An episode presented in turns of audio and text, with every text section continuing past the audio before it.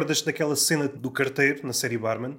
O que é que teve na sua gênese? Como é que vocês criaram aquilo? De onde é que isso partiu? Quem é que começou? e às tantas yeah. comecei a pensar: será que foi um gato a passear em cima do teclado e escreveu a cena toda? Quase podia ser. Eu digo isso algumas vezes, que é sempre um bocado ingrato estar eu a falar das coisas, como eu não, não, escrevi, não escrevi só.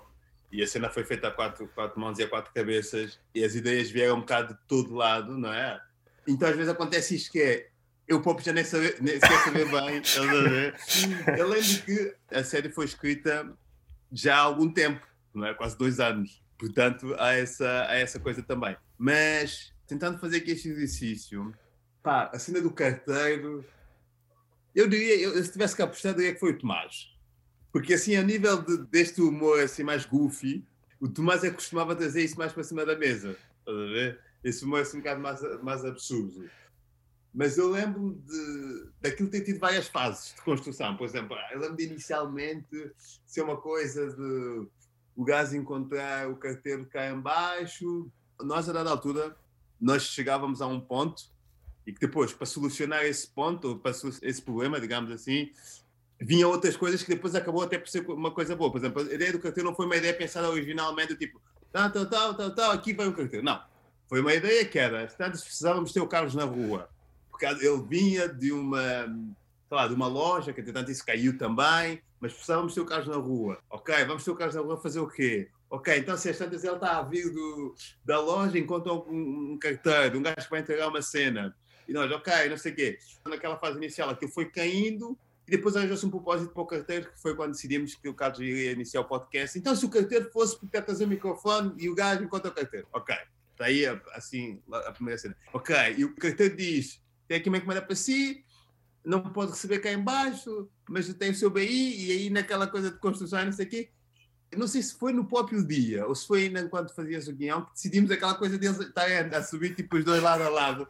Porque eu lembro, porque eu lembro que até havia uma cena que era, uma ideia que era, o caso acha pago, o carteiro não aceitar dar a carta da encomenda lá embaixo, ele abre a, a porta e vai correr logo lá para cima, e vai esperar lá em cima houve alguém que disse assim qualquer coisa do tipo: opa, se nós fôssemos ainda mais longe com isso e metíamos, metíamos os dois a subir as escadas lado a lado, até lá acima, sempre com a casa não perceber porque é que, porque é que isto está a acontecer, estás a ver? E foi isso. E depois no dia, acho que no dia das gravações é que decidimos aquela coisa de ele depois sobe e abre a porta e entra e o gajo diz Carlos e eu disse, ah, pô, quase não apanhava. Mas sim, acho que pá, sim, foi por aí. Mas se tivesse que apostar assim por alto quem é que chutou essa ideia, e se a malta depois ouvisse e me dizer, pá, não, foi o outro, foi não sei mas se tivesse que apostar, diria que foi o Tomás, acho eu. Acho eu. Como estava a dizer fora da, da gravação, o que não falta aí são exemplos dessa índole. Já citei várias vezes este exemplo no podcast, mas há um exemplo em que o, o sociólogo barra filósofo Zizek fala, acho que é no Chile, em que alguém vai pedir um certificado em como está vivo. Qualquer coisa desse género. Não estou a citar o nome correto, mas a ideia é essa. Mas eu estou aqui e estou vivo. Ah, mas isso não é suficiente. Deste mundo da burocracia, Sim. o meu entendimento, e é um entendimento vá mais frio, esquecendo o humor, tu tens de respeitar um determinado código de etiqueta, caso contrário, a coisa não se cumpre. Apesar Sim. de ser ridículo, tens de cumprir passinho por passinho. No caso da série, tu só conseguiste receber a encomenda simulando que estavas dentro de casa. Caso contrário, não Sim. recebias a encomenda. Sim. E é pá, isso é bem engraçado. Ter realmente essa leitura, e eu confesso que na altura acho que não, nós não tínhamos pensado nisso assim dessa, dessa forma. Acho que foi mesmo mais pela via do humor, do quão caricato pode ser e do quão engraçado pode ser. Houve outras coisas que foram pensadas numa perspectiva mais de, de mensagem ou de intenção. Ali não, não, não houve esse, esse pensamento inicialmente mas acaba por fazer sentido, sim, e, e é, eu subscrevo o que tu dizes, o mundo está é, é, demasiado protocolar às vezes, né? é tudo muito feito protocolo, já há todo...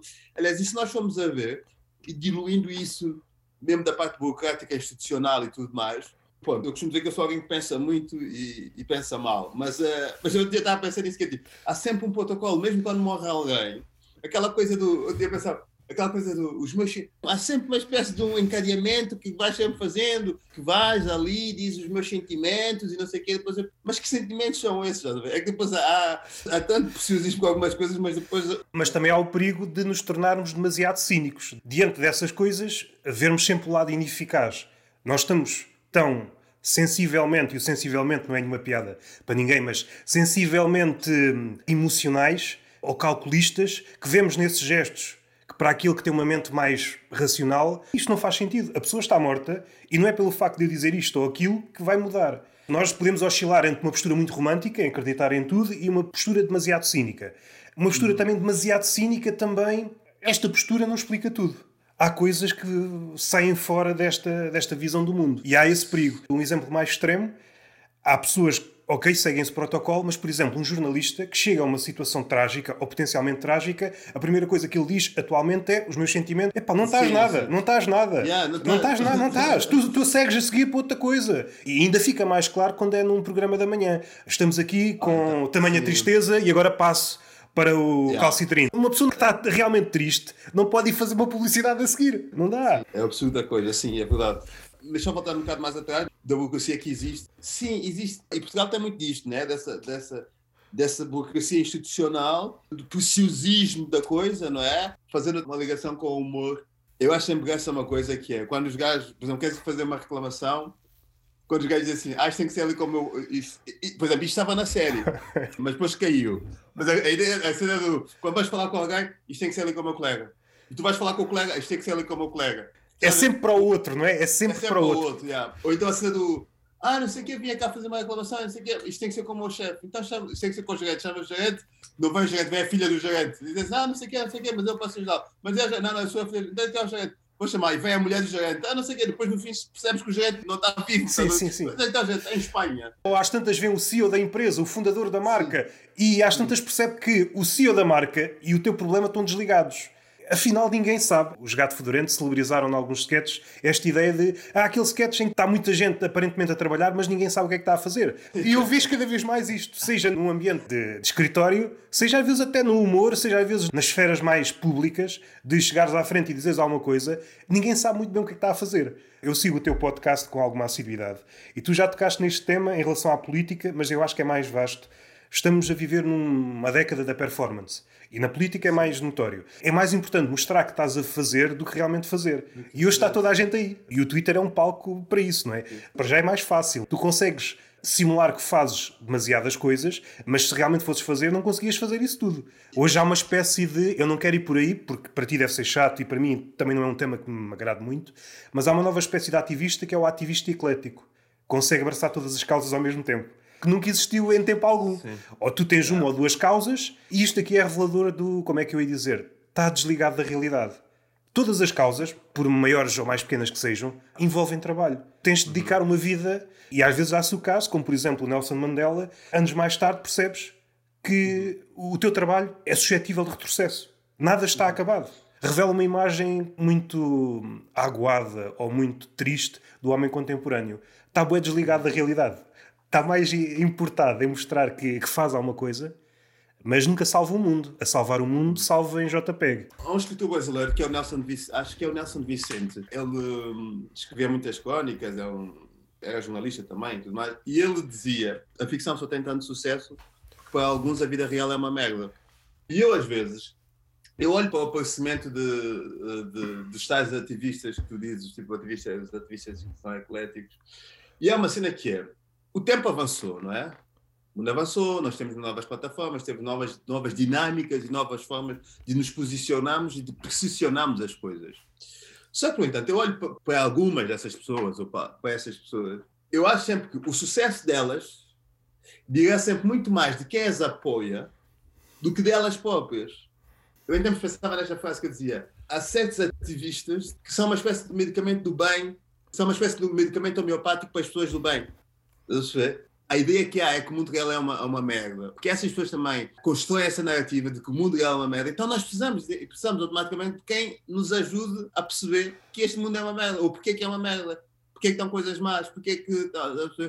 E às vezes o que essas pessoas fazem é simplesmente dizer assim: está ali o senhor mau. E nós, está ali o senhor mau. Pois está ali o senhor mau. E acabou. Não passa disso. Está ali o senhor mau Vamos conversar com o senhor, vamos tentar perceber porque é que o senhor é mau. Não, está ali o senhor mau, não, está ali o senhor mau. Aquele já me disse: está ali o senhor mau, está ali o senhor mau. Isso aí é revelador também de várias cenas. Saindo da esfera do politicamente correto porque se tornou um monstro, é muito difícil abordá-lo, é um polvo, mas há um fenómeno mais recente que o politicamente correto, não sei se nasceu, não sei se é filho, se está a par, No Twitter, então, nota-se muito, mas também na, seja um político, é a celebração do óbvio. Aquilo que tu disseste, aquilo é bom, aquilo é Yeah. mau, não é preciso dizer que o Hitler é mau. Eu não sei se foi beber ao politicamente correto, ou pelo menos da percepção que nós temos do politicamente correto, e o politicamente correto é boa coisa, é pós-consumista, é o nós queremos já, se não fazemos birra, é hum, após a criançada diante da língua, por isso é um bicho que levava semanas a abordá-lo. Mais uma vez toca na performance. É esta ideia que, que está presente em tudo. Nós queremos não fazer nada, mas dando a impressão que estamos a fazer tudo. E estamos sempre a arranjar o, o plano perfeito para isso. Conta cada vez mais isso, mais do que ser, conta aparecer, estás a ver? Porque nós estamos todos muito reféns, estamos muito reféns dessa ideia de que o mundo vai desabar. E precisamos realmente de ideias novas de como é que podemos ficar do lado bom das coisas. Muitas vezes nós temos que refletir, porque o que acontece aqui, é uma- existe uma espécie de preguiça intelectual. Sim, sim, sim. E é essa preguiça intelectual que potencia o conhecimento das tais pessoas. Mas também estamos a falar dessas pessoas como se elas fossem más, não são más, coitado. Fazem, fazem a cena delas e está-se bem, e sempre é melhor fazer o que fazem do que, não, do que o outro lado. Eu sou da ideia que existe uma espécie de preguiça intelectual que faz com que hum, estejamos refém de quem nos mostre. Aparece alguém com um candelabro a dizer que é por aqui. Então estás a dizer- que estes últimos anos transformou-se numa espécie de casting para escolher o novo Messias. É, como isto está a desabar tudo, estão a acontecer coisas, fenómenos muito estranhos, em todos os campos, sociais, políticos e tudo mais. Então parece que precisamos sempre que alguém nos, nos diga como fazer, porque nós não sabemos.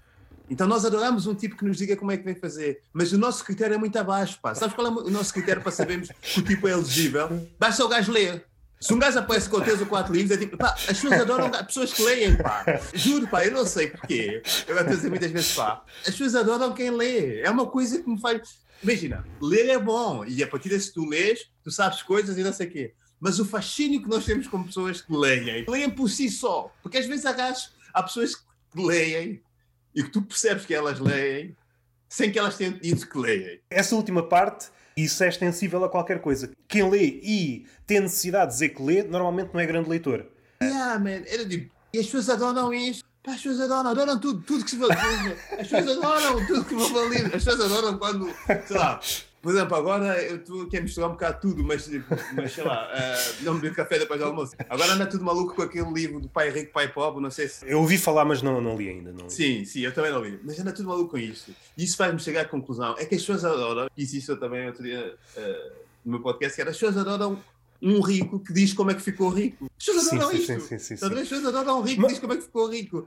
Acordei cedo, viste-me preto porque passa seriedade, tem disciplina e não sei o quê. É, é, é, E eu, pá, eu, e eu É. contas o principal, que é tens uns pais ou uns avós que deram 40 mil euros para brincar aos ricos, estás a ver? Sim, 40 As pessoas mil ou esquecem 40 milhões. 40 milhões. Yeah, as pessoas esquecem desse pormenor. As pessoas veem um tipo que vem e diz assim: sei lá, racismo é mau, racismo é mau, machismo é mau, sei lá, não sei o que é mau, política e coisas é mau, não deem pontapés nos gatos.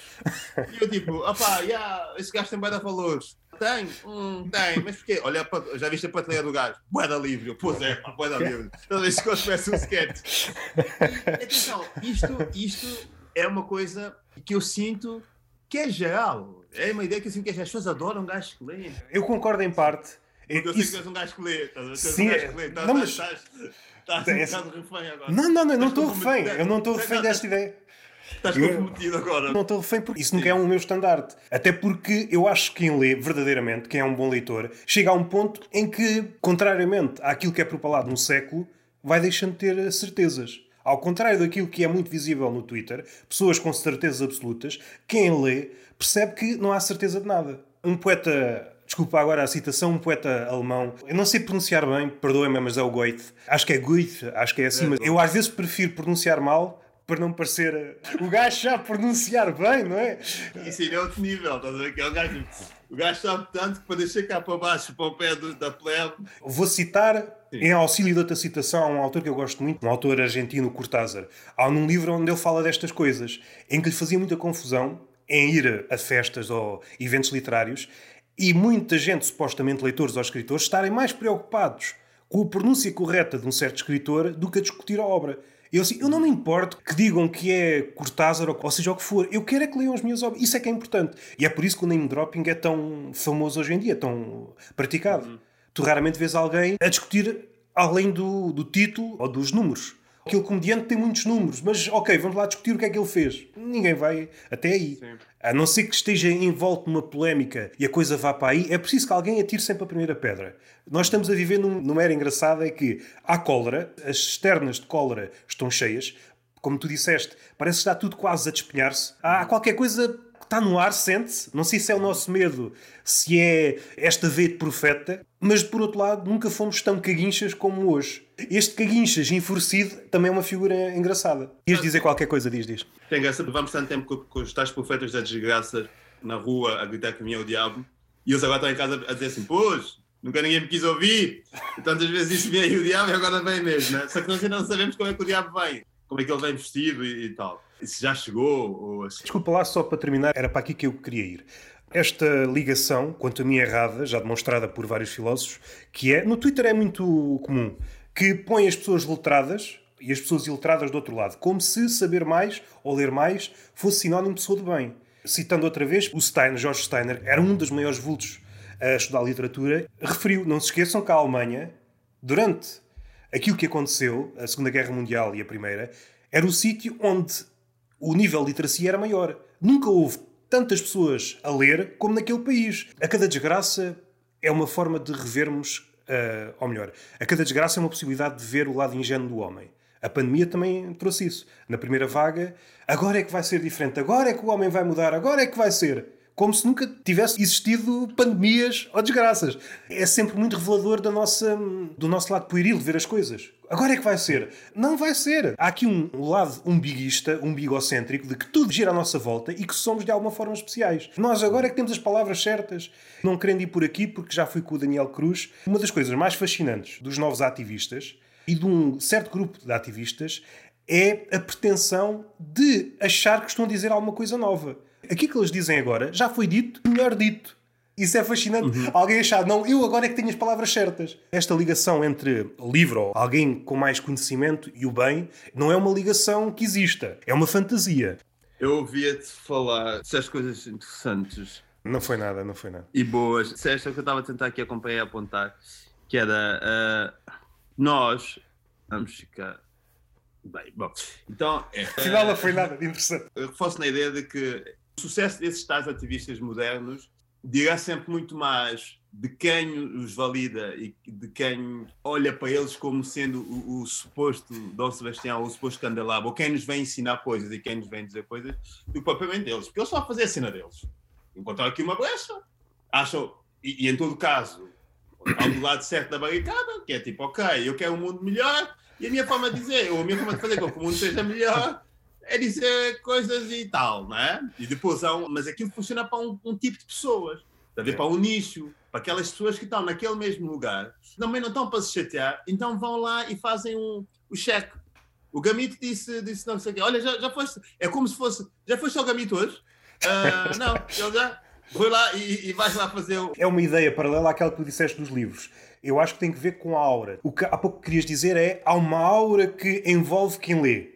É como aquela aura que envolve os poetas. Nós não. Sim, nós... Sim, não. Duas coisas eh, diferentes. Para nisso. O que é que leva um gajo branco a achar que está capacitado para falar de racismo? Ou que não é capacitado, mas que está ali, que está ali, sim, capacitado mesmo. Que é um gajo, imagina, é um tipo branco que vem. Eu, eu aqui não estou a falar de nem, ninguém em particular, mas uh, num, num, num contexto abstrato. Um tipo branco que tu não lhe conheces grande relação com pessoas negras, ou seja, tem amigos negros, estudou, cresceu nos subúrbios, porque não é, não é esse o caso, cresceu nos subúrbios, estudou com negros e não sei o quê. Não.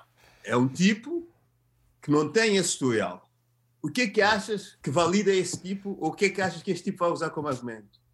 Leitura, pá. Eu li nos livros, pá. Vi documentários e filmes. Ok. Ou, ou até pode não ser esse tipo a usar esse argumento, mas quem está de fora vai validá-lo porque ele lê. E se ele lê, ele sabe coisas. Percebe do assunto. Se ele percebe do assunto, bora lá. Eu percebo o caminho que estás a fazer, eu... mas também é muito perigoso. Há dois caminhos. Eu posso uh... estar a misturar tudo até por ponto. Dois caminhos que a sociedade atual replica, mas que vem da política. É o caminho da performance, que é mais à esquerda, mas como em tudo, hoje é muito fluido. Hoje, se a esquerda começa com uma coisa, depois a direita copia. Há um debate muito engraçado, mais uma vez o Zizek e outro gajo da direita. E ao fim do debate tu percebes, afinal a esquerda e a direita são basicamente a mesma coisa. Pequenos preciosismos, quando dás o salto da teoria para a prática, percebes que não há grande diferença. E isso aí também é um lado risível das coisas, mas isso é, é outro caminho. Esse é o lado da performance, começou na esquerda. E depois está o lado do anti-intelectual, começou na direita. É muito perigoso quando tu vais para o lado do anti-intelectual. O intelectual hoje é uma figura quase extinta. Para me recordar de alguém com esse peso, eu só me recordo dois ou três nomes. A Marina, errei logo no nome, a Maria Filomena Mulder e um senhor chamado Helder Macedo. Há pai mais dois ou três. Figuras do género como, por exemplo, Humberto Eco. Uma figura que sabe muito de muita coisa. Isso hoje parece uma figura mítica. Essa figura parece-me importante. Cruza muitas visões também não podemos esquecer esse lado da prática, né, de estar no terreno. Tens razão, mas a, a cena é: o meu discurso não é anti-intelectual, eu não tenho nada contra quem lê. Eu adoro, a leitura é sempre, a leitura é bom e, e não é esse o ponto. Leiam sempre eu pouco leio. Só que eu às vezes acho que o discurso acaba por se tornar uma coisa assim tanto quanto muito académica e uma coisa muito dos livros. Mas pronto, nem é por aí. Focando mais na, na parte performativa da coisa e na parte do, do e na parte um, do tal ativismo. É isso, ou seja, há realmente a ideia de que, de que o mundo está a desabar e o mundo nós estamos a conhecer tempos, tempos estranhos. Nós temos medo, não é? Nós temos medo. Quase nunca paramos para refletir muito sobre a nossa condição. Umas pessoas são forçadas a fazê-lo, fruto da sua própria condição, têm que fazê-lo.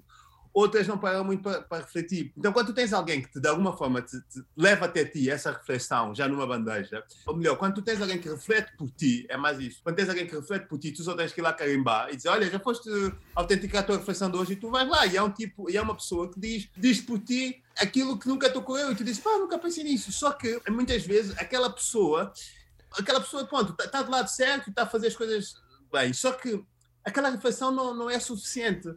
Porque aquela reflexão, tu continuas sem refletir, estás a, a, a, tomar uma reflexão em doses pequenas, porque é uma reflexão que vem do mesmo sítio que tu vens e não te faz romper assim com, muita, com grandes coisas. E pronto, e seguem de mãos dadas, todos juntos, que é, e, e, e, parte da, da, da, coisa continua aqui de lado, que é muito isso que acontece, porque nós, porque é isso, efetivamente eu acho que nós temos medo e, sempre, e temos muita pressa, e apesar de nós relativizarmos, algumas pessoas relativizarem a ideia de que isto pode acabar muito rápido, isto, o mundo, e agora ia para o lado mais fatídico da coisa, Uh, a verdade é que quando nos pontuam que isto pode acabar e nós ficamos tipo, ei, espera lá. Por exemplo, tu tinhas muito na, na da pandemia, mas depois voltas ao teu normal. Mas é. voltas ao teu normal porque não estás para te chatear, não, estás, não, não te interessa muito. A da pandemia, só, só, desculpa, só para concluir, esta da pandemia, aquela ideia de que nós íamos de melhores pessoas disto, sabe? Isso dura 15 minutos. Dura literalmente 15 minutos, estás a ver? Não foi literalmente, mas durou sim, sim, quase sim. 15 minutos. E a primeira oportunidade de nós voltarmos a ser nós próprios porque também tem muita graça, não é? Nós ouvimos as coisas assim, pá, muito, ser tu próprio, ser tu próprio. Ah, eu quero ser eu próprio. E quando tu puderes ser tu próprio, tu voltaste a ser tu próprio, que é ser o tipo que tu és. As boas pessoas já, já continuam a ser boas pessoas. As pessoas assim assim continuam a ser pessoas assim assim. E as más pessoas continuam a ser mais pessoas. Não houve ninguém que seja. Houve, se calhar houve três ou quatro pessoas que saíram da pandemia e disseram, pá, isto fez-me pensar e há, há coisas que eu tenho que mudar. Pá, mas no geral. O Castro tem várias cenas interessantes estamos condenados a perder. Essa coisa da gestão de conhecimento cada vez mais curto. Nós hoje tomamos conhecimento via TikTok. E há coisas que podem ser comidas em fatias de, de segundos. Mas a maioria, realmente uma reflexão, é uma coisa longa.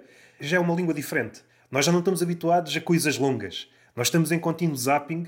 É revelador desta pose consumista barra de criança. Nós estamos sempre à procura do próximo brinquedo. E porque nós não temos tempo, pá. Tornou-se tudo muito mais efêmero, tudo muito mais rápido. Concordo em parte, mas também discordo em igual medida. Parece-me aquele argumento que é epá, eu se pudesse lia tanto. Epá, se eu pudesse lia tanto, mas não tenho tempo. A mesma pessoa que, se for preciso, papa 7 horas por dia de séries até às tantas da manhã. Tu tens tempo. Nós não temos tempo. Não é não temos tempo porque estamos muito ocupados. Até porque eu acho que falta-nos tempo para não ter tempo. Isso é verdade. Nós, nós habituámos-nos um bocado à ideia do, do discurso do não tenho tempo. E eu sou um bocado, eu sou um bocado essa pessoa. Mas que é tipo, a cena, chateia-me, pá, chateia-me, pá, estou a mil. E às vezes estás só a 100. Na verdade, estás parado. Quando digo nós não temos tempo, é uma coisa mais mais global do, do que o discurso em si do eu não tenho tempo, eu gostava de ler mais. Tu não sabes muito bem para onde é que tu estás aí. Por exemplo, tu estás sentado a ver, a ver sete temporadas de uma série é válido. Deixa sentado a ler 4, 5 livros. Eu não tenho essa, essa coisa do. Então não há algum tipo que põe fotos, e eu acho mesmo, então não há algum tipo que põe fotos com livros, como é alguém que põe fotos do seu, um, do seu rabo. É, para mim são os dois igualmente nobres. Há público para tudo. Quem tem, sim, quem, tem o, quem tem o que tem para dar, dá. Quem quer receber, recebe. Para mim há nobreza em tudo. Tipo, já, estás sentado a ver sete séries. Sete temporadas uma série. E às vezes estás a fazer isso em modo fuga. Nem tudo é tão pensado assim, nem tudo é tão coisa assim, né? Mas às vezes eu sinto que é um bocado isso também, para não teres. Tu estás ali, yeah, yeah. aquele tempo passa, é um tempo que tu não tiveste que pensar nas coisas. Não é necessariamente não tenho tempo, para não tenho tempo para ser melhor pessoa, não tenho tempo para ler mais. Às vezes é, eu não tenho tempo porque eu mesmo estou a escolher não tê-lo, porque eu não quero ter que. Então depois aparece. E depois, nessa distribuição mal feita das coisas, se aparece um tipo que te pode ajudar e validar a parte de uma reflexão que tu não queres fazer, Pá, claro que tu vais, estás a ver? Pá, mim, queres ser boa pessoa, passa aqui e dá-me um i5. Tu vais, i5, e tu, ah, fogo, tu é melhor hoje, estás a ver? Basta juntar água, não é? Juntar água e a reflexão yeah, aparece. É yeah, yeah, yeah. yeah, é isso, é isso. A pandemia trouxe-nos essa ideia, por isso é que uns passaram muito mal com ela, porque foram forçados a estar ali com elas próprias, não tinhas essa fuga, não tinhas essa coisa do tipo, não tenho. Tiveste que encarar, e alguns doeu, doeu mais, e a outros estavam em negação a arranjar tipo frases do tipo vamos ser isto melhor pessoa, vamos não sei o que é, que é para tu isto tipo iludindo, para quando acabou tipo foda-se, alguém que me dá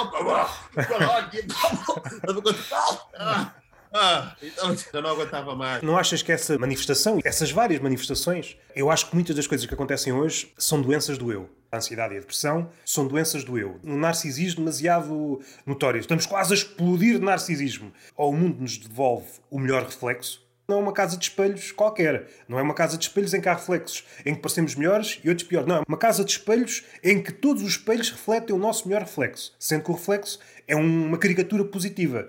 Passo o oxímoro. Assim que aparece um espelho, barra pessoa, barra ideia, que nos devolve um reflexo, que até pode ser mais real do que todos os outros, que não está de acordo com as nossas narrativas, ui, nós pegamos na marreta, foda-se, o espelho vai ter que ser partido.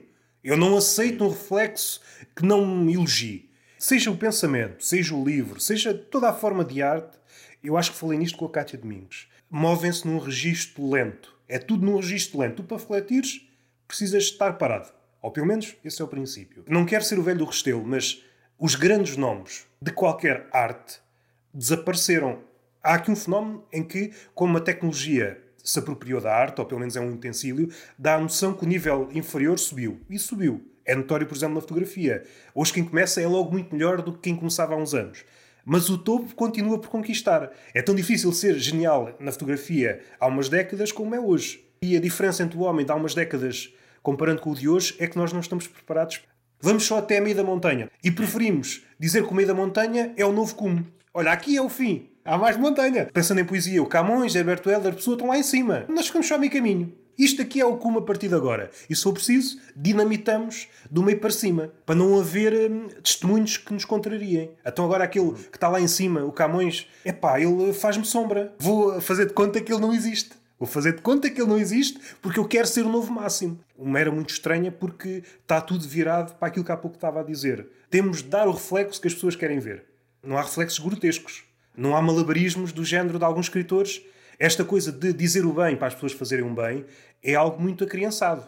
O Luís Carmelo, tocámos no, nas viagens de Gulliver. Por acaso o Swift é um caso exemplar, mas há, há poetas também. Tu podes falar do bem começando do mal podes falar do lado bom da humanidade, começando pelo cu do animal. Precisas é de ter unhas. Esta visão de o homem é bom, o homem é mau. Epá, isso é uma visão bem redutora. Naquilo que já construímos a nível de pensamento, é dar bons passos para trás. Para já, é pegar numa ideia muito antiga. Não é possível separar o bom do mal. Esta ideia que foi criada, não sei quem foi o pioneiro, mas a igreja apossou-se dela, de vamos separar o Deus do diabo. O mal agora pertence a este gajo. E o bem a este gajo. Esquecer o Deus do Antigo Testamento, que era colérico passado dos cornos, inspirado nos antigos deuses, revela o quê? Revela a miopia do homem.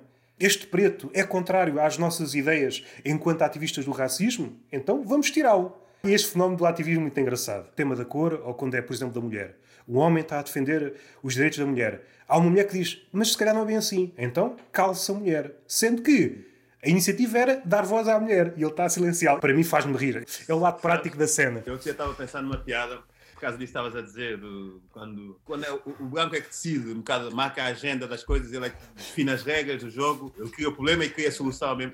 Cria, a ideia, dá cria o problema e dá-te a ideia da solução. Porque a solução em si não nem deu. Mas eu estava a pensar numa piada, estava a escrever, tenho uma ideia para uma piada que é. Agora estamos mais abertos a falar e a refletir sobre a questão da monogamia, do poliamor, da poligamia e tudo mais, não é? Já se fala abertamente sobre isso, já é um, já é essa opção, quase que já, já é essa opção na, no, na, na carta. Já tem pouco tempo, não é? Eu dizia assim, fogo, ainda sou do tempo em que um tipo amava várias mulheres ao mesmo tempo chamava-se africano. Estás a ver? Mas a partir. E, e, tipo, e sempre olhava de lado ao gajo para dizer uma merda dessa. Mas a partir do momento em que um branco pensou, branco europeu, ocidental pensou, pá, eu quero poder amar mais. E tipo, já, yeah, poliamor. E agora dizer assim. Então quer dizer que o poliamor é apropriação cultural? Se calhar, não. Mas eu pensava assim, quando, sou, quando é um poeta pensar, hey, eu quero amar várias mulheres, eu quero ter várias mulheres, filhos com várias delas, é tipo, pá, isso lá na África é porque ser um mundo primitivo. Quando é um branco, vem dizer, tipo, amar várias mulheres e nós, tipo, hum, fala mais. Ah, pá, estive a pensar, a monogamia não é para mim. Olha, não é que se calhar não é mesmo. Tem graça isso. Quando é o branco a dizer as merdas, tipo... Eu já não sei qual foi a marca, não sei se foi a Zippy, um negro que era pequenito, que tinha uma, uma camisa ou uma t-shirt com um macaco à frente. Não sei se te recordas deste. Ok. BHM, o macaco mais cool. E eu recordo mais que a pipoca mais doce falou nisso e depois fui ver os comentários. E havia lá alguns em que negros e negras estavam a falar disso e que viam um lado uhum. também brincalhão da coisa. Pá, achei muito engraçado. Depois os brancos começaram assim: Ah, mas tu não és negra. Não, mas eu sou negra. Ah, mas tu não sei quê. Ah, mas eu também sou isto. Tu não sabes o que estás a falar.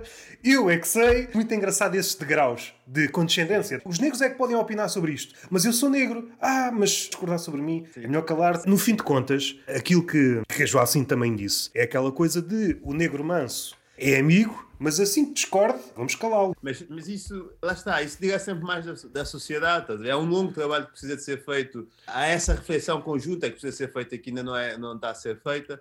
Mas para lá caminhamos. Os dias mais difíceis que outros, mas vamos para lá caminhando. E, e muito também fui de pessoas como a Jocine, por muito que digam ah, não quer refletir. Ah, vais refletir, sim, senhora. Vais refletir aqui é a luta que eu vou trabalhar refletir. Nem que seja para de olhar para mim todos os dias e ouvir-me a falar as coisas que não queres pensar. Ah, vais refletir. Agora, se calhar, não vão fazê-lo, mas um dia mais tarde vamos ter que reconhecer o quão importante foi a Joacine nestes dois anos que ela teve presente na Assembleia, porque é isso. Já não nos agradava assim tanto, porque já não era aquela reflexão cool de tu ires lá. Bom dia, Sr. David, bom dia. Já tomaste o teu hoje? Ah, sim, senhora, obrigado. Ali já era do tipo, jovem, Olha, refletir. Ah, não, não acredito. Estava a haver uma conversa, não sei se foi com o Gilmário, eu vi duas. Com o Gilmário e com o Bob da Rage Chance, acho que é assim Sim. que ele se chama. Estava a dar o exemplo do Abiquelo, da Mamona. És português se de alguma forma estiveres a elevar o nome de Portugal. O Abiquelo, ele é português porque ajudou Portugal, isto vale o que vale. Se tivesse continuado nas obras, era só um preto. Isto tanto toca no racismo como em tudo. Eu acho que estamos a jogar aqui um jogo bué tenso que é o jogo das reputações.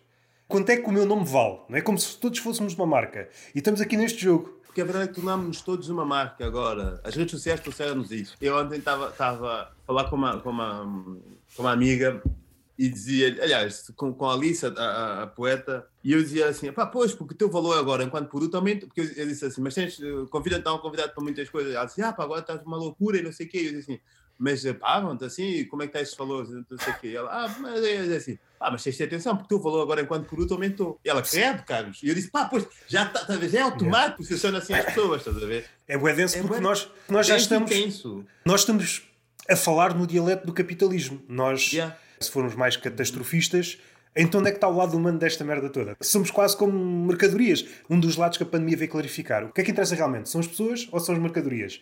Para as pessoas. Mas as mercadorias, isto tem que andar. O circo tem que continuar. Sim. Quando os dois são a mesma coisa. As pessoas são elas também mercadoria. E tu ficas, ok, tu não podes associar uma coisa da outra quando aquela pessoa já, já, já abraça esse lado. Uma surpresa quase hipócrita por exemplo, alguém que se alinha com o sistema, nesta lógica de mercadoria. Eu vou fazer o que as outras pessoas pensam que eu devo fazer, mas há um dia que se insurge. Seja por alguma causa, seja por, olha, estou farto disto, de jogar este jogo. Aí passa a ser alguém que não é muito adorado pelo sistema. Tu jogas o jogo, ok, tudo bem, mas assim que pões em causa as regras do jogo, opa. Ah, sim, porque as regras do jogo são definidas a, a priori por alguns e tem que ir ao encontro daquilo que eles querem, daquilo que eles querem, daquilo que eles querem jogar vão sempre à procura de algo mais polido, algo mais recatado, algo que não choque. A ideia do produto. É isso mesmo. É possível para que possa vender e para que Mas, possa ser bem. Do ponto de vista da arte, eu acho que é, é o triunfo da mediocridade.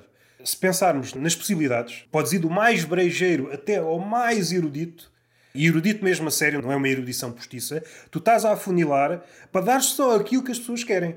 Tu não podes dizer aquilo que as pessoas não querem ouvir, tu não podes mostrar aquilo que as pessoas podem ou não compreender, tu não podes mostrar algo muito desconhecido. Isso as pessoas não percebem ou se interpretam mal, que também é outro problema. Este aqui, então, na comédia é algo que me faz muita comichão. O comediante que está sempre com esta na cabeça, como se fosse possível fugir a isso. Não, eles agora vão interpretar-me bem. Eu, em vez de dizer uma palavra, vou dizer 10 está a estragar a piada, está a estragar a tensão da piada toda. A nível de escrita, eu acho que a comédia, em média, empobreceu muito, por causa desse ofício de rigor. O comediante, o humorista, em média, está mais preocupado em não ofender do que em dizer qualquer coisa. A nível de escrita, a coisa tornou-se muito prolixa. É como se tudo caminhasse para um eufemismo gigante. Estamos sempre no caminho do eufemismo. Não quero ser catastrofista, mas vi vários fenómenos. Primeiro começou com as aspas, Começou com as aspas nas palavras, tem algumas palavras. Agora estou-me a lembrar de um exemplo: o charlatão que sim surgiu contra alguém que o chamou charlatão e ganhou o caso em tribunal. Ou seja, tu não podes, atualmente, se estiveres num. Como é que eu ia dizer? Vou utilizar termos uh, wokes, na esfera do privilégio, tu não podes ser atacado pelo aquilo que tu és. Tu não podes fazer o retrato realista da pessoa. O charlatão não pode ser charlatão. Se a pessoa tiver meios para se defender, a justiça vai não, tu não podes chamar charlatão a charlatão. Estamos a colher aquilo que nós plantámos mas, nas mas, últimas décadas. Mas, mas, a pessoa que chamou charlatão a charlatão chamou dentro do contexto humorístico ou chamou. Não, não, foi mesmo um médico. Não quero estar aqui a cometer nenhuma corruptela, mas acho que foi mesmo um médico. Chamou médico quase entre aspas. Aquilo é um médico entre aspas porque faz acupuntura e aquilo não está nada provado cientificamente. E chamou charlatão ao charlatão. E o charlatão foi a tribunal, agora o outro está a pagar uma multa. Isso é fascinante. Eu acho que, em relação à cena do humor em si, eu acho que aconteceu uma coisa que é, durante imenso tempo, ninguém, ninguém reparou nisto. Ou ninguém quis reparar nisto. Ou então só reparavas em alguns. E eles iam fazendo o seu caminho. Entretanto, abriu-se abriu uma cratera. E a coisa ficou mais exposta. E o que aconteceu, e eu sinto é que uma parte dos humoristas não estava pronto para isto, não estavam preparados para isto. Eu vou-te confessar também que é abriu essa carteira e começou, os olhos ficaram mais postos e a malta começou a dizer, olha, isto que me incomoda às vezes nas críticas que se faz ao humorista, nem é tanto o seu trabalho em si, é a sua, a sua personalidade, a sua postura. Isso a mim não me interessa muito. Em muitos momentos, em muitos casos, perde-se razão e perde-se o foco. Quando se diz assim, ah, porque este gajo, pá, parece isto e aquilo. Não. Se nós, se objetivamente disseres, tipo, isto é mau, ponto. E ninguém é infalível. Uh, somos todos falíveis, aliás. Sérgio, isto é mau, isto é básico. E em muitos casos, muita gente não tinha esse, esse rigor no seu trabalho. Fazias, fazias porque não, porque não tinhas concorrência, ou porque tu tens um público, tem um, um, público que é teu e que é muito fiel e é para, ele, tu, para eles tu trabalhas. Então aquilo, né, a partir de, quando as pessoas já gostam de ti, a validação é sempre um bocado mais, mais, mais larga. E então, as pessoas começaram a dizer: Olha, o teu trabalho não é assim tão bom assim. E aí os humoristas não vão lidar com isso. Então criou-se esta coisa do. Eu até disse isto uma vez num texto que eu escrevi, que eu acho muita graça um humorista subir ao palco, pegar no microfone e queixar-se porque estão a tentar calá-lo. É tipo, man, percebe? Isso é tipo a imagem mais caricata de sempre da coisa, estás a ver? É um bocado irónica isto, que é um gajo com o microfone na mão em cima do palco e a queixar-se a dizer que estão a tentar calá-lo e, a censura e não me deixam fazer o meu trabalho. Man, estás literalmente a fazer o teu trabalho agora, ninguém está a tentar. Ou seja, eu não, eu não, não isolo a ideia de haver quem vá mais além nessa, nessa intenção de, sabe, ataque ou da, da perseguição, blá, blá, blá. Mas em muitos casos é só alguém a dizer tipo, man, isto é mau. Tivemos habituados muito tempo a ser intocáveis, tipo, ninguém questionava bem. E às vezes irrita-me um bocado essa ideia que o humorista acha que é, que é intocável. Estou de acordo contigo. Se pensarmos num humorista Então, atual... muitas vezes, desculpa, então como eles não estavam bem para isso, então acontece, acontece duas coisas, dois fenómenos, que é, um, desculpa só... Não, não, não. Dois, dois fenómenos. Um, um tens um, um extremar de posição, eu sou como sou, ninguém vai mudar, digo mas às vezes até vais mais ao fundo, que é para poder. E tens outro que com medo e para antecipar vai polir demasiado. Então ficas só com esses dois pontos. Ficas com o tipo que acha que, que a abordagem ideal é o, o papão e o gajo que vai e diz que é porque não tem ninguém. Pois tem o tipo que está a chegar e está tipo não tem mais nada disso. e, e, e vai polir aquilo ao máximo e depois o aquilo meio pesa. Depois aparece assim um gajo depois assim alguém consegue deduzir mais ou menos esse intermédio, chega ao meio da montanha, gênio.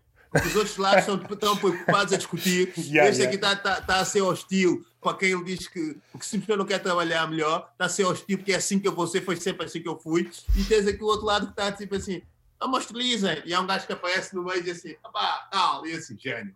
Pá, gênio. E, e, é o tal gajo que tu dizias anteriormente que fica ao meio da montanha e nós, pá, que gênio, porque realmente os dois lados são isso, estás a ver? O perigo da montanha, se subires demasiado, tu desligas demasiado da, do teu público.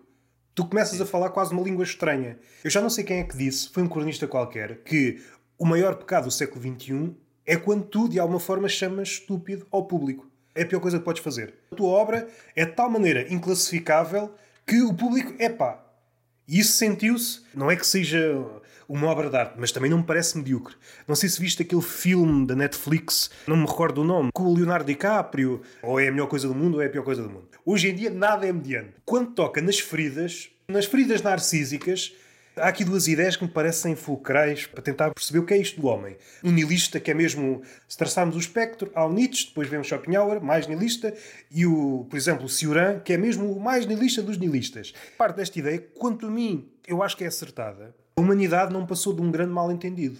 Partimos do pressuposto que o outro nos entende. Apesar de falarmos a mesma língua, eu quando digo uma coisa, tu nunca vais compreender exatamente aquilo que eu quero dizer, porque nem eu próprio compreendo. Ou seja, a palavra dita passa por várias traduções. Pensando em Freud, passa do inconsciente para o consciente e do consciente para a palavra dita ou da palavra dita depois para a escrita. E como é próprio das traduções, há algo que se perde, eventualmente pode ganhar-se, mas realmente perde-se. Seja humorista, seja artista, tem uma ideia genial na cabeça. Mas assim, depois no papel, tinha aqui grande pássaro, chico pena. Chega aqui, é uma galinha de penada. Na folha, é uma galinha de penada. E depois trabalhas com a galinha de penada. Às vezes precisamos recuar quase até ao início, perceber isto realmente é um mal-entendido. Tu nunca me vais entender. E é aqui que, que aquela frase, a frase que chegou aos nossos dias, que é tudo é política. Eu acho que tudo é política neste sentido. Isto é uma diplomacia. Vamos aproximar-nos, fazer de conta que nos entendemos. Eu cedo numa parte, tu cedes noutra, e é a eterna negociação. A conversa é uma eterna negociação. A partir do momento que, que resvalas para uma certeza muito forte, e no limite do dogma, a conversa deixa de ser possível, a não ser que tu ficciones um diálogo quando na verdade são dois monólogos. Quando entras no âmbito da performance, tu podes simular diálogos, quando na verdade são dois monólogos. Ninguém é imune, estamos sempre a um passo de transformar o diálogo numa peça teatral. Em dois monólogos, vá. Nós gostamos do outro enquanto o outro diz aquilo que nós queremos ouvir. Assim que o outro diverge, fizeste referência aos rabos no Instagram. Quanto a mim, é uma das grandes invenções do século, de sempre, vá. Foi a roda e depois foi esta associação entre os rabos e as citações. Quem escreveu, por exemplo, Fernando Pessoa, Camões, nunca iria pensar, nem nos seus maiores sonhos, que um dia serviria de legenda a uma rabuda do Instagram. Nunca pensou. Fascinante ver a trajetória das coisas. As coisas, sejam ideias, vêm ao mundo para servir um determinado propósito e depois há uma trajetória que pode ir nos apiadeiros do bem, nos apiadeiros do mal. A coisa acaba por um, perverter-se. Qualquer ideia acaba por perverter-se. Segundo esta ideia de Cioran, tudo não passa do mal entendido. Sim sabendo isto, que tudo não passa do mal entendido e que é impossível compreendermos o outro, o que é que podemos fazer com o que temos? Eu acho que é um bom princípio de entendimento, começar por aí. Acho que pegando também na ideia que dizias do. Nós ficcionamos diálogos e temos uh, dois monólogos distintos, acho que começa muito por aí também. Temos que ouvir mais, nós ouvimos pouco. Nós temos. Lá está, vai sempre toda a ideia da pressa. Nós temos muita pressa, muita urgência em dizer aquilo que temos para dizer sem que do outro lado, sem, sem, sem. Mas não será que tem também que ver com a reputação? É porque ouvir não dá reputação a ninguém. Dizer dá reputação. As redes sociais. E vou seguir aquele perfil porque o gajo está a ouvir bué. O gajo está, o gajo está a ouvir bué. Este gajo está a ouvir bué. Eu vou apontar aqui esta ideia, que eu acho que esta ideia é boa. Um, se tu me permitires ficar sim, com sim, ela, dá, dá. o gajo que ouve bué. E assim Mas que começava é... a falar, deixavas seguir. É pá, o gajo começou a falar, desculpa lá, eu seguia-te porque tu ouvias. Yeah. Sim, sim, sim, sim. E é o que levando para uma dimensão, dimensão de redes sociais. Agora, trazendo isso para uma, uma dimensão mais social, sem rede, ouvir a reputação ouvir a reputação. Até, mas, tu, até porque para cada gajo que fala muito há alguém que ouve muito. Se calhar o auge da reputação é, por exemplo, em casal. O ouvir dá um ganho reputacional muito grande. Sim, não, é pá, mesmo, sim, sim, casal, mesmo a nível da amizade, mesmo a nível de alguém. Tipo, ouvir, eu acho que ouvir dá mais reputação que falar, porque um gajo que fala muito está mais propensado a dizer merda. Quem só ouve, só pode, o seu, o seu caos é ouvir merda. E, e, e ouvir, tipo, imagina, para tu ouvir, há um conjunto de características que tu tens que ter à partida. Tipo, tens de ser um gajo com paciência, tens de ser um gajo com. com tens, tens de ser um ouvinte, que também é uma. Então, eu, eu isolando do, do, da dimensão rede social, para mim, ouvir dá muito mais reputação que falar. As pessoas só querem falar, querem dizer as suas coisas. Depois também há vários tipos de falar. Há pessoas que falam para serem ouvidas, há pessoas que falam porque para ser ouvidas a elas mesmas. Falam para, para se ouvirem a elas mesmas e para se acharem interessante. E olhem, e olhem aqui para isto. As pessoas que falam porque têm realmente esta necessidade, precisam de, de colocar cá para fora. As pessoas falam que usam falar como um exercício de libertação. E as pessoas que falam para estar em contato com elas mesmas. Eu vou colocar aqui esta ideia para às vezes para perceber quão absurda ela é. E tu vais me ajudar, tu vais servir a parede que vai fazer ricochete e que me vai ajudar essa é a ideia que está por trás de um podcast, por exemplo. Aquele podcast que um gajo faz sozinho, estás em contato com os teus pensamentos e assim que eles sim. vêm ao mundo, é pá, afinal. Sim. Não é? Afinal, não, não sou é alguém que te vai. Sim. Por exemplo, eu tinha falava com alguém que tinha uma mãe que já é, que já é, já é idosa dizia para mim é muito chata, pá, estamos sempre a falar quando estamos sempre os dias todos, os dias dela, porque foi isso e.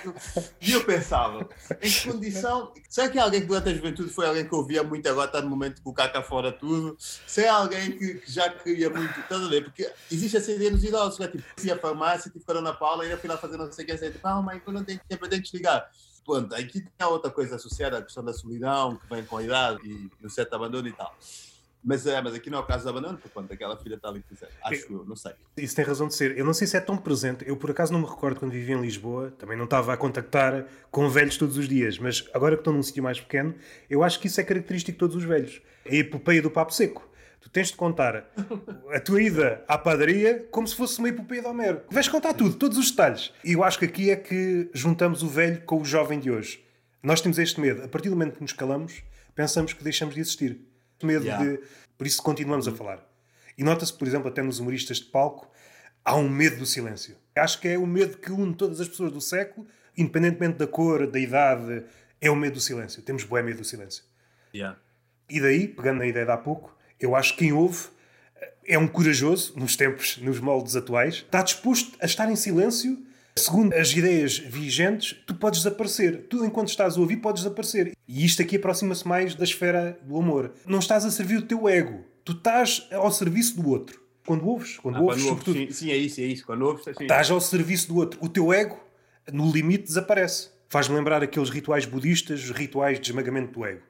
Uh, uhum. O cristianismo antigo também tinha. Mas esta ideia de tentar esmagar o ego. Tentar tirar uhum. o ego das tuas palavras é muito difícil para o homem de hoje. É como se o homem contemporâneo fosse uma espécie de boneco e o ego narcísico fosse uma espécie de ventríloco. Nosso cu Sim. está a ser disputado por várias palavras, por várias citações Sim. da moda. Nós pusemos o nosso cu à venda e essas mãos vêm à vez. Olha, dou-te 100 euros se me deixares dizer aquilo que eu quero que digas. Faz sim. favor, use o cu à vontade. Mas é verdade, sim. Nós estamos muito mais ao serviço do ego e, e acho que é essa coisa, de, as redes sociais também vieram potenciar um bocado disso. Vieram forçar esse nosso lado, não é? Pelo menos vieram deixar que ele tivesse mais, mais visibilidade já não basta ser, ser para ser, precisas aparecer para ser. Precisas aparecer para ser. E há uma pressão em sermos brilhantes naquilo que fazemos e há uma pressão em estarmos sempre presentes. Estavas a falar do silêncio e é verdade, é muito interessante, porque quase não podes estar em silêncio. Se tu estás em silêncio, tu não existes. Estás a ver, por exemplo, e isso é verdade. Imagina, eu estou sem publicar nada no Instagram para ir há quase um mês, né? Motivos variados, porque não me porque não tem coisa. Há dias falava, dizia alguém do tipo, alguém que me dizia em primeiro do tipo, olha lá, em jeito de brincadeira, olha lá, não há posts para fazer, não há stories para fazer, quer dizer, tu, tipo, tu desapareceste, desapareceste, e se desapareces por muito tempo, as pessoas depois deixam de querer saber de ti. E isso ficou depois a falar isso com alguém, dizia assim, pá, pois, pá, porque eu, não, eu já não existo.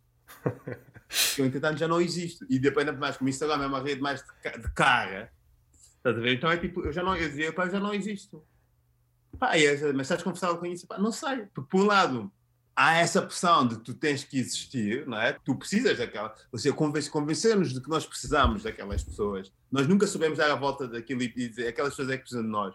Mas no fundo ninguém precisa de ninguém. Ninguém precisa de ninguém e é o que é. Tu precisas dos artistas. Sei lá, por exemplo, uma coisa que me fez sempre, porque achei muita graça, aquela abordagem às vezes tem muito nas redes sociais, por exemplo, os rappers é que vejo muito quando tentam convencer de que somos família, quando começam a é família. O que é que tu foste tocar? Isso também faz uma confusão, mais confusão ainda, é quando as empresas se apropriaram dessa. Sim, imagina um, um, empregado com o ordenado mínimo e de repente olha para um, para um póster e está lá, nós somos família. Somos família o caraças, pá! Nós somos bons a, a perverter.